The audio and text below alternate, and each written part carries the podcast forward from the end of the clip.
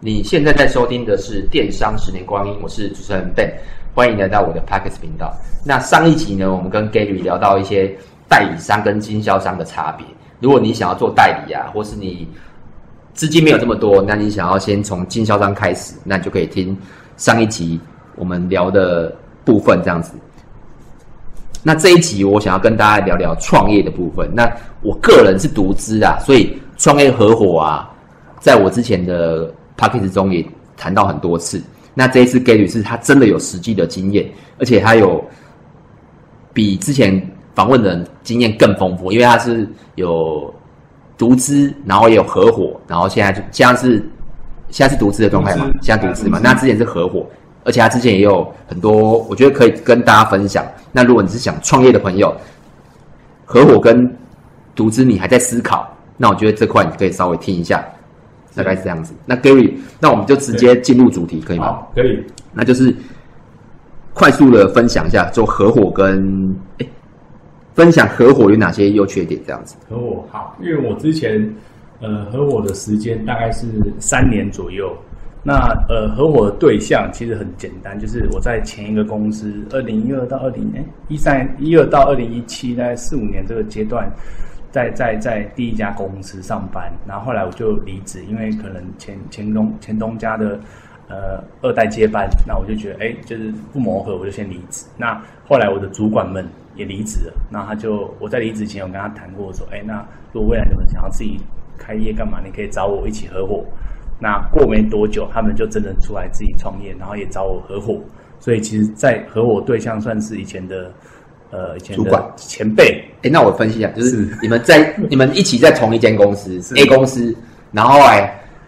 大家离开了之后，你们跑到了你们自己创了一个 B 公司是，那你现在有自己的 C 公司，对对 o k 好，OK，那你继续。是，那就是说在合伙阶段，因为以前在 A 公司的时候，那因为主管讲的话，你就都是什么都是对的嘛，那基本上会做一些 argue，但是基本上决定权是都在他们手上，你就比较没有其他的话来讲，因为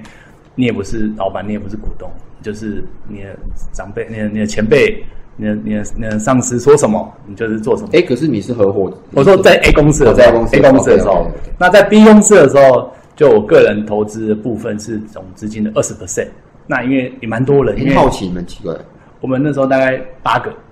八主个，要股东就是占了大概70%。哎那你算大股吧七十 趴，那也算大股对对欸，对八个二十趴算大股欸，对对对，然后七十趴就是三个业务，那剩下就是可能呃内勤啊、助理啊，然后就是物流啊各方面，就是在前在 A 公司可能已经认识十二十年的一个组合，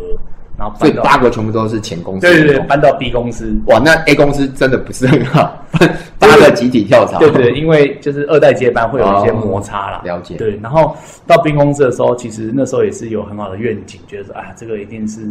稳赚不赔，然后就是一定是很很融洽，很 OK。那其实因为在 B 公司的组成模式就不太一样，就变成说，哎，你自己是已经是股东了，你有二十 percent，那那那老板当然就是三十，大概三十趴，那另外一个业务前辈也是二十趴，差不多就是这样比例，你就会有一个不是八个吗？那其他就是小股哦，趴小股，趴三十趴趴就是分哦就是小股去了解去了解对对对。然后呃，就是优点，我觉得就是哎，就会你会分工明确。可能以前我们做业务的，我们就是继续开发业务，所以你那时候在 B 公司的时候，你就是还是当业也务，是业务，那其他的不用管嘛，财政啊，或是那个库存就是啊，在半年一年跟你讲一下而已。但你不用去，一虽然你是老板，但你不用去，对跟你在 A 公司其实有点像，对，你但还是是在做你对对对还是在做你 A 公司的事情，对，但是在 B 公司也是主管前辈，然后也是也是老板，那基本上自己的定位就像老板，但又不像老板，因为你的同事都是你的前辈们。嗯但你们有分工啊，就是可能对你是业务，那可能有人是采购，有的人是管库存的，这对样，对对对对，就只是你有股份而已啦。哦，对，就差这里。那就是呃，优点就是分工明确，然后可以各司其职，你就不用说你今天跑业务之外，你还要去管库存啊什么各方面的。那那时候就是可能到一年一个月每几个月开一次这样子的会议而已，但是不会实质去管理。对，然后缺点优点我觉得是还不错，分工明确，然后然后大家同心协力，有一个努力的目标，很像团队，就不会比较孤单。但那缺点就是像我我那时候像在 B 公司的时候，当然自己就多了不同的身份是股东，所以在在呃在公司的决策来讲，你就会想要就是参加，你也想要发声，那基本上呃就会有不同的想法，就是说可能你今天有发声，但是其实整体的那个那个决策还是会照就是可能以前 A 公司那种模式跟逻辑，你可能真的没办法实质上管到事情，就是说会看你，因为有时候还是以董事长的一个一个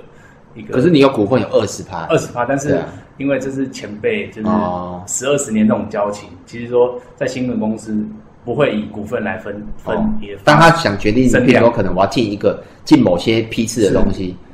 你这样可以讲话啦，，但是你决决你没有决定权哦就会变成是这样子。那这个缺就是你会多了一些，就是你会股东，你会觉得你应该得到的一些一些呃权利跟义务，但是其实你有时候在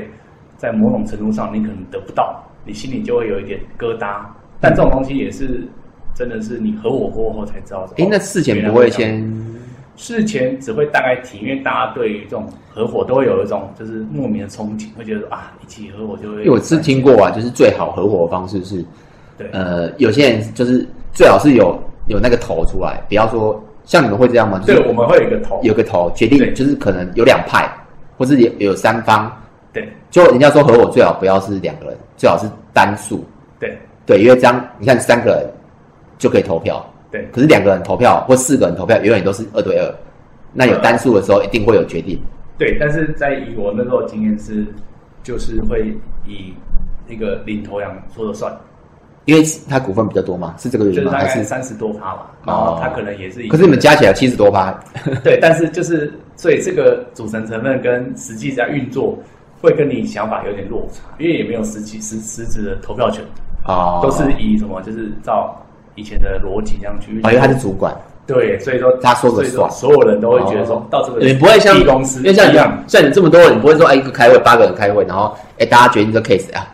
举例啊，说啊，我要像我们有经营 YouTube 频道，但是 YouTube 频道不是说你打开就 OK 了，你要每个月可能产出八支影片，那八支影片它每个每每支影片的成本可能是三到五千，对这算很低喽。那你还要分给员工打字幕，然后还要想稿，还要外出影片，那成本更高。那要不要做这件事情？绝对不是一个月、两个月，一定是半年至一年。对那我要做的时候，你们不会说，哎、八个员八个老板，然后举手表决说要还跟不要，不会这样。呃不会不会，就是老板，就是那个那个董事长说董事长说好，我拍，但其他人说不要啊，这个太浪费成本，我们先找 IG 网红啊，先不要拍 YouTube，不会不会哦。对。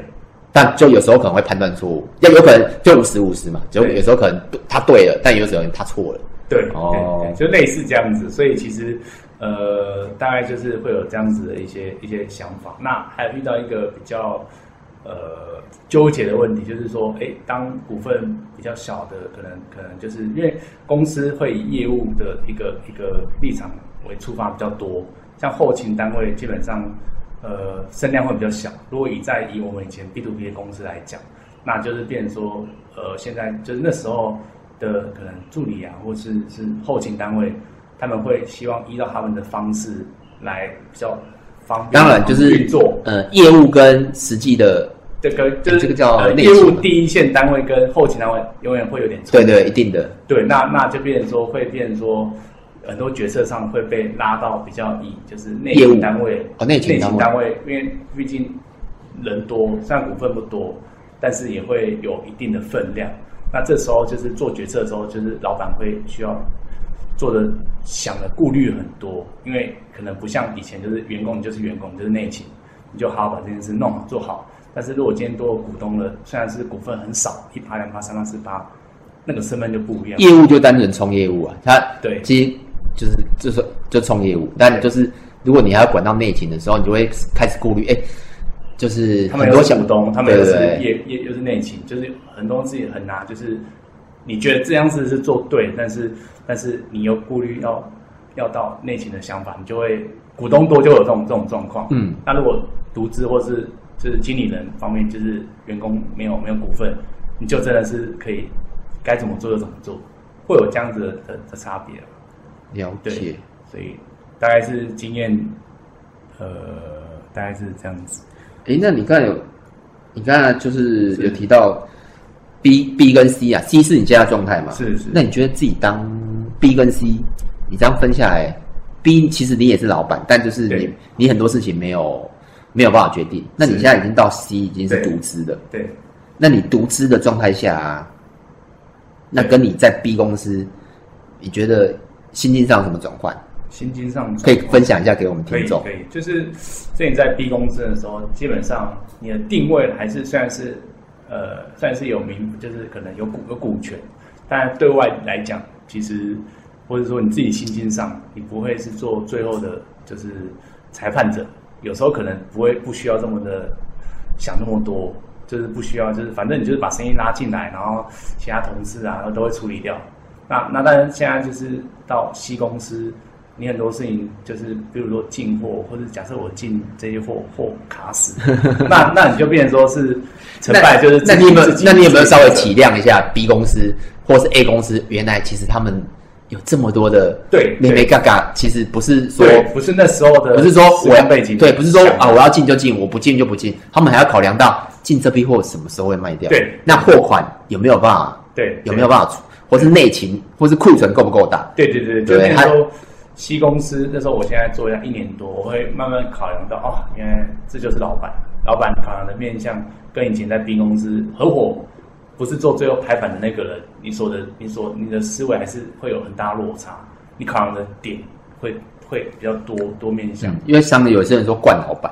对这个其实可能听到老板的眼中，觉得因为这个是负面词嘛，对对但可是老实说啦，因为像听这个 podcast 的人，应该大部分都想要创业，或是有创业这个念头。如果你是一般的寿星或是劳工，可能不听这这个频道，有时候会觉得有点刺耳。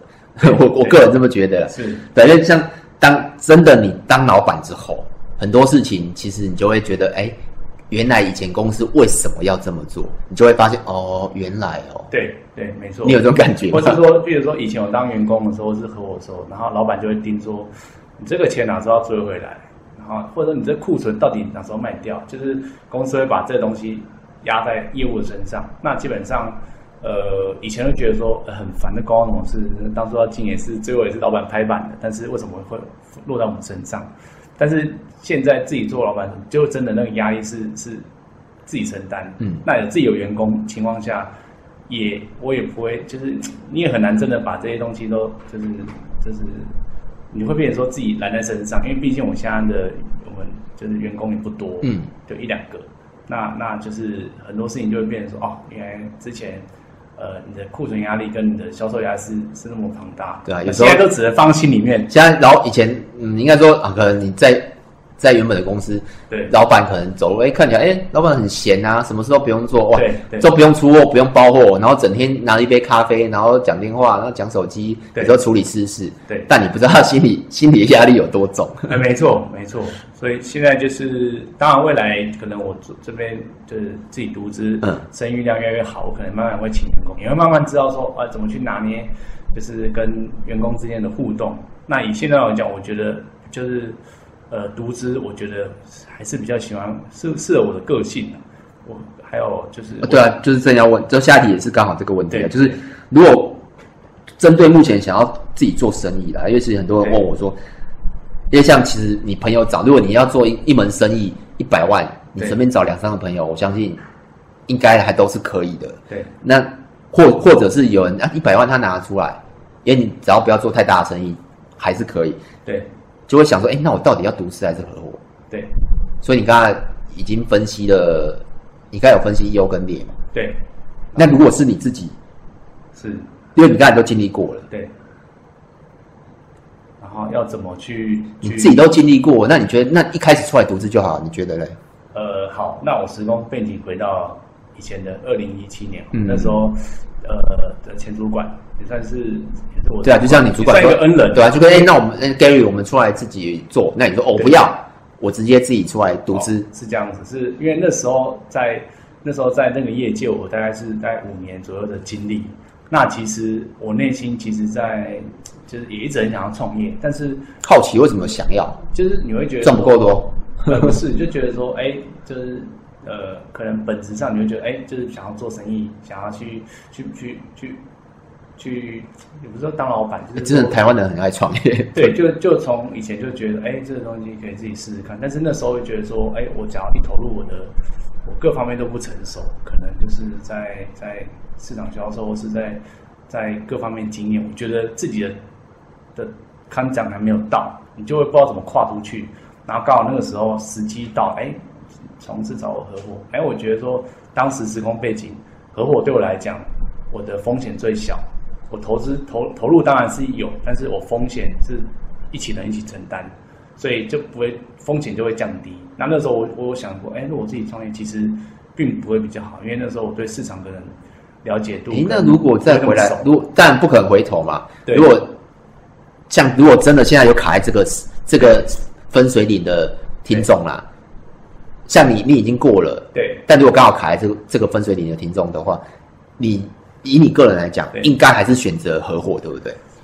对，如果以我个人当应该说你会跳过合伙嘛，直接独资不会。呃，不会，因为因为就我那时候时空背景的情况下，如果我现在再回头去看这件事情，我还是会选择合伙，合伙因为我会把就是合伙的经验，就是呃，会就应该说你必须要吸收到这两三点对，对不管是任何财务、对行政、人员对对管，对理或是说在财呃报表上的各方面各方面的经验，对我就会觉得说，哎，自己可以可以更熟悉了，比较更觉得说，哦，用一家公司，自己当过股东，全方面都看过，那就会比较清楚，你就会比较比较敢去自己自己创业。了解，所以如果听众你想要创业，这个可以参考看看呐、如果你你各方面的条件都非常足，你你所有的都会，你会跑业务，你会管财务，你会管员工，然后你自己会找公司，然后自己什么全部都会了，那你组织很 OK。可是你觉得，哎、你只会你只会跑业务，什么都不会，那刚好我朋友找你合伙，就像给你这样，哎、是那不如就设个分水，就是设个停损点，哎、合伙三年两年，哎、觉得大家不 OK，那你自己出来独资，对好像也可以哈。对，我觉得这样子会是在在这个人生道路上比较这个顺一点会比较顺，然后也风险比较降，不会那么的高啦。因为你成败就会影响到你的家庭。那如果你有把风险依照你的计划慢慢慢慢降低，其实是是还蛮不错。嗯，对，哎、那你这样就是问一个，哎，问一个比较以后可能会发生的问题，对就对是对像你这样独资啊，对你有没有设一个底线？有你有设一个底线？对就是有没有什么就是想法，或者是因为像我个人是没有了，为什么？因为我们有踩到那个红利了，就是我们有踩到呃以前早期的拍卖嘛，对然后再来是 FB，对然后虾皮算还好，但我们对踩到以前的流量，所以我们已经有累积，公司有累积一定的资产放在那边，对所以是 OK 的。对那像你们现在电商大家都说哇好好做，好好做，其实你觉得好做吗？，呃，就是越来越不好做 对啊就越来越少。对，因真为的大家都说很好做，其实我跟大家讲，电商有时候没有比实体的净利还高哦，是真的，因对为你要太多太多事情要做了，是对吧、啊那你自己有没有就是有没有什么想法？就是针针对独资，因为和我比较简，和我大家猜可能就猜，那独资对有没有什么呃思想法，就是底线或是规划这样子？有，就是当初我在呃创业的时候，就是自己独资的时候，其实那时候就有想过说，自己到底有没有能力去去扶持一家公司。所以当初把自己的资金预算拨一块出来的时候，你就我就很清楚告诉自己，哎，这东西你这个资金，如果你做不起来，那代表你可能没有能力创业去去做，你可以营运一家公司，你可以具有一个固定长期的一个获利模式，代表真的不能你无法创业，我就收。那那我觉得这是当初我给自己一出来的一个一个想法。那另外一个角度是，如果你今天的资金呃没有的情况下，是因为你有生有生意有前景，需要在大量的投资，但是这个都是每个月都有看到的回报的话，那这个是另外一个故事，就是变成说，那这样在加码投资是是是健康的，然后或者是说员工在增加是健康的。那当当你一个人，然后慢慢增加两个人、三个人，这中间你的你的资金的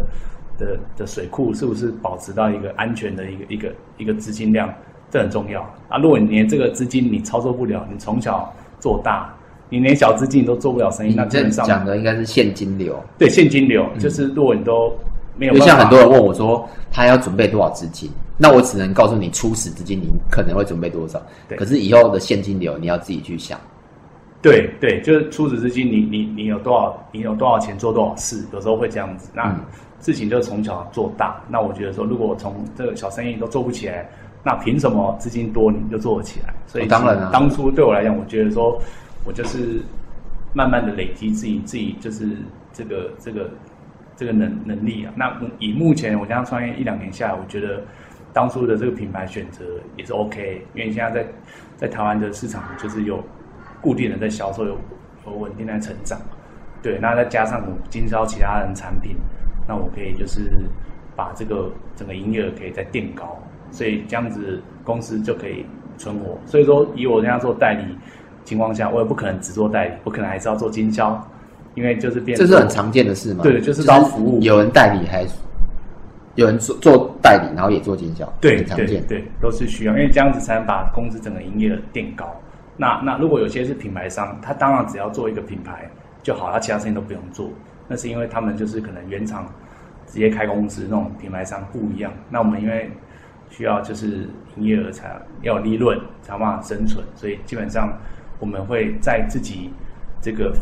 可能出到品牌周边，我们才会做，我们不会去可能再做到其他可能卖电脑或是卖手机，嗯就会那跳那跳那我跳很不跳好太意思，我多我真的跳太多，我 什么我真的什么都卖，我哎、我真的我以前也卖过厨具哦，真 的，就是有一个厂商他是卖手表，然后他因为手表有做陶瓷手表，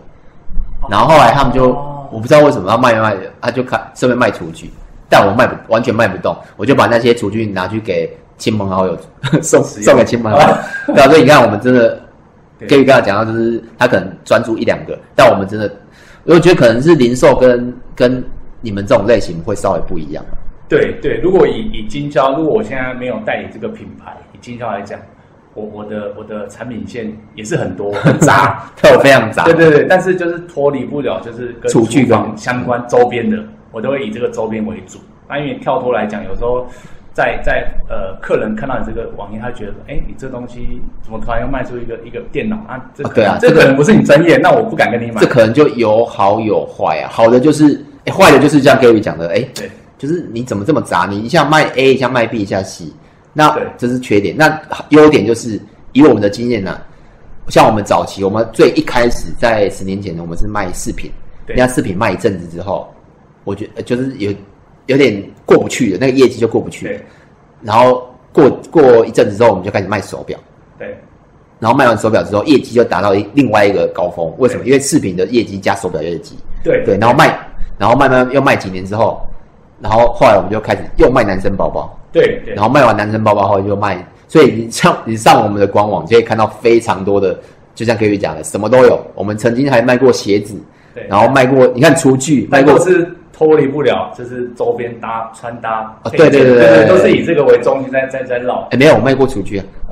厨具也可以是，也就是在用的啊，所应以该是说就是厂商有什么，我们应该说我个人比较喜欢试水温啊。啊，对，就是像类似对像我什么都卖，就只要有办法进到货，然后我觉得那货 OK，然后我就像 Gary 讲的，我们可以试非常小的水你温，们先近一点，对啊，我试就看看我进个五千块，厂商这么熟，他也给我进啊，有些甚至是买工卖工他都无所谓，对对对，所以我们就会试水啊，如果有中，我们再进大货，对对，这这这个啊就可以去听上一集那个代理商跟经销商的差别，是大概是这样子，所以刚才 Gary 有讲就是他有没有设底线，所以答案是有的嘛，有的有的，所以他可能设定一个一个趴数或是时间时间或趴数嘛，对不对？大概就是资金烧完就就就啊，至少就是钱就是没有就就代表但也不一定啊。如果你烧完，然后工薪的现金流，对即使没赚钱，但现金流都是 OK 的。那你付完自己的薪水，哎，那不至于亏损，我觉得好像还是可以，对不还对？可以，我的烧完意思就是说年薪水年什么都付不出来啊，当然是亏损，对对对亏对，损你就要就要自己打一个问号啊，你值不值得做？因为有有时候也是要看年纪的啊，有时候对你看我对看，如果你现在三十岁，那你对你为了这个品牌，为了这个创业努力了十年，对那你四十岁之后，你四十岁你还找得到工作吗？我觉得这是个人生的一个想法啦，对没错对，这个可以思考一下。是，那目前我创业的问题，大家就问这样子啦。对对，那就如果有什么问题，也可以到 FB 跟 YouTube 找我，那名字都是电商的十年光阴。那我们这一集是访问到意大利，哎，跟意大利跟跟跟一下，就意大卖厨具的 Gary，然后是意大利的三厘米出刀，三里尼对对对，真的蛮难念的，意大利三里三尼，三厘米三点零，它是有一百六十一百五十八年的150的的制造经哦 OK，验，那你哎、那我们稍微夜配一下，就是是你们有卖各式各样的厨具嘛？就是以厨刀为主。厨刀为对，就是说可能像三德刀、主厨刀、剪刀啊、龙虾剪啊，或是你厨房比较专业要刨刀，刨刀也有，还有基本上跟面包刀子应该都有吧，只要是对对对对只要是刀子相关，它都是在厨房用的，都是西瓜刀。西瓜刀其实，在西方市场没有没有 在没有西瓜刀但他那们种他们切有面在切面包的切面包的面包刀都哦有。哎可是好奇、哎那切这种东西，我们后后后续谈啊，就是对像切这种刀子，它的那个更换率那么低，对那买一支用五年，对，那怎么办？呃，怎么办？就是因为我们这个厨刀，它就是主要是在商用的市场，哦商哦，用的商市用场哦，它的商用可能就就 B to B，哦那那个那些客户群就是饭店、餐厅啊，然后啊就比较容易做坏了那他们比较容易坏，那也比较会操刀。哎、那我